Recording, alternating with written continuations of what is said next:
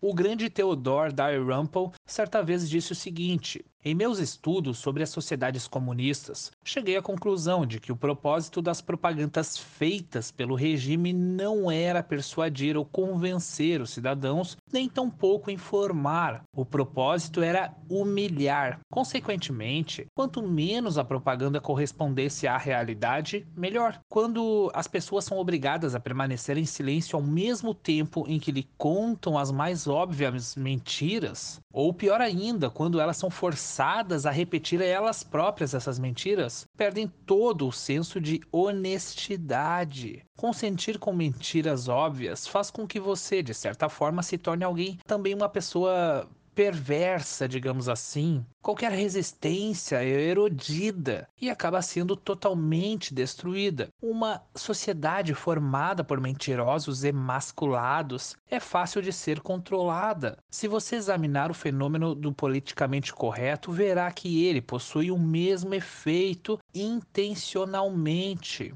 O fato é que a realidade já desmoralizou as ideias econômicas da esquerda há muito tempo, e essa desmoralização pode ser acompanhada em tempo real, na Venezuela, por exemplo. A esquerda sabe que essa é uma batalha que ela não tem como vencer, e os esquerdistas mais espertos já perceberam há um bom tempo. E o que fizeram? Mudaram de estratégia e acamparam uma batalha que eles realmente podem vencer, que é o controle da linguagem e a conquista da mente. E eles podem vencer essa batalha porque não tem nenhuma inibição para fazer tudo aquilo que julgam necessário para vencer, mentir, manipular, trapacear, ser abertamente incoerente. Ou seja, você já deve ter visto milhares de vezes um esquerdista sendo tão incoerente ao ponto do absurdo. Mas nada disso está abaixo deles. E eles são pacientes. Eles podem perder seguidas batalhas ano após ano. No entanto, enquanto as coisas estiverem caminhando para o rumo que desejam, não importa o quão lentamente, eles sabem que estão vencendo. Os socialistas criaram uma revolução semântica capaz de converter o significado dos termos em seu exato oposto. No vocabulário desta, digamos, novilíngua, para utilizar um termo criado por George Orwell por exemplo, a expressão do o princípio do partido, etimologicamente falando, partido é derivado do substantivo parte. Mas na novilíngua, parte passou a significar seu antônimo, ou seja, o todo. Para os socialistas, parte e todo são sinônimos.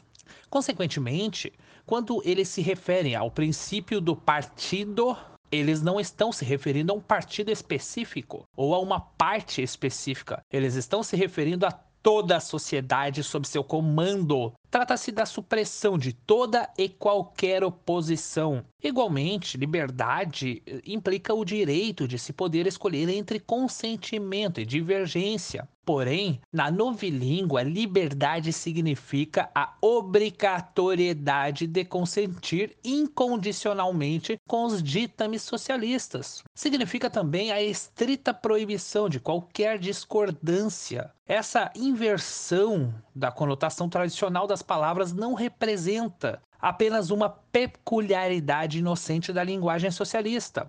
Ao contrário, ela é extremamente necessária para a manutenção desse regime. A ordem social gerada pela abolição da propriedade privada abole toda a autonomia e independência dos indivíduos, desta maneira sujeitando-os às ordens arbitrárias dos planejadores centrais. Consequentemente, tamanha tirania e humilhação jamais teria o apoio das massas caso não fosse camuflada por um linguajar mais sedutor. Os socialistas jamais conseguiriam conquistar corações e mentes caso se declarassem explicitamente que seu objetivo final é rebaixar todos os indivíduos à servidão. Por isso, por motivos de imagem e propaganda, os socialistas optaram pela falsa retórica de que defendem o socialismo junto com a liberdade, uma postura flagrantemente contraditória.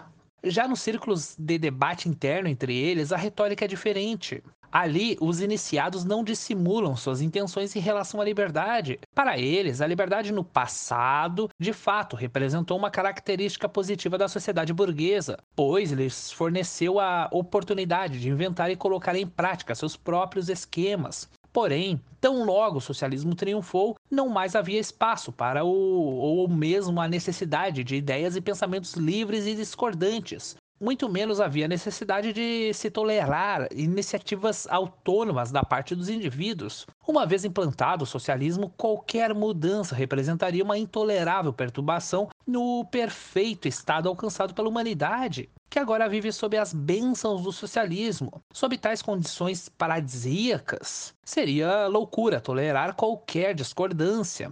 Para os socialistas, a liberdade é um preconceito burguês. O cidadão comum não possui ideias próprias. Ele não escreve livros, ele não promove heresias e não inventa novos métodos de produção. Ele simplesmente desfruta da vida. Ele não dá valor aos intelectuais que apenas querem o seu bem e que ganham a vida fomentando a discórdia e a luta de classes. Ao longo de sua carreira, Marx jamais confiou no povo e jamais acreditou que este pudesse espontaneamente exigir alterações no arranjo burguês e implantar o arranjo que Marx defendia. Os trabalhadores nunca foram entusiastas do socialismo. Eles apoiavam o movimento sindical, cuja luta por maiores salários Marx desprezava como inútil. Eles pediam por todas aquelas medidas de interferência do governo nas empresas, medidas essas que Marx rotulava como tolices pequeno-burguesas. Eles se opunham ao progresso tecnológico, nos primórdios, destruindo as novas máquinas. Mais tarde, utilizando os sindicatos para, por meio da coerção, forçar o empregador a contratar mais operários do que o necessário. O sindicalismo, a apropriação das empresas pelos trabalhadores que nela trabalhavam, é um programa que os trabalhadores desenvolveram espontaneamente. Já o socialismo foi trazido para as massas por intelectuais de procedência burguesa, jantando e tomando vinhos conjuntamente nas luxuosas mansões londrinas e nas mansões rurais da sociedade vitoriana. Damas e cavalheiros com trajes elegantes planejavam esquemas para converter o proletariado britânico ao credo socialista. Como a revolução não veio espontaneamente, teve de ser imposta pelo bem do povo, diziam eles. Ao mesmo tempo em que diziam defender a liberdade, os socialistas defendem abertamente que a redução da liberdade, a submissão aos seus ditames é um preço a ser pago pela obtenção de mais prosperidade. Em sua novilíngua, não vale a pena ter liberdade se ela gera pobreza. Sacrificar a liberdade com o intuito de trazer riqueza para as massas é plenamente justificável, dizem eles. Para os poucos e rebeldes individualistas que quiserem a liberdade de se recusar a aceitar os ditames socialistas, o destino será o mesmo dos camponeses ucranianos que morreram esfaimados por Stalin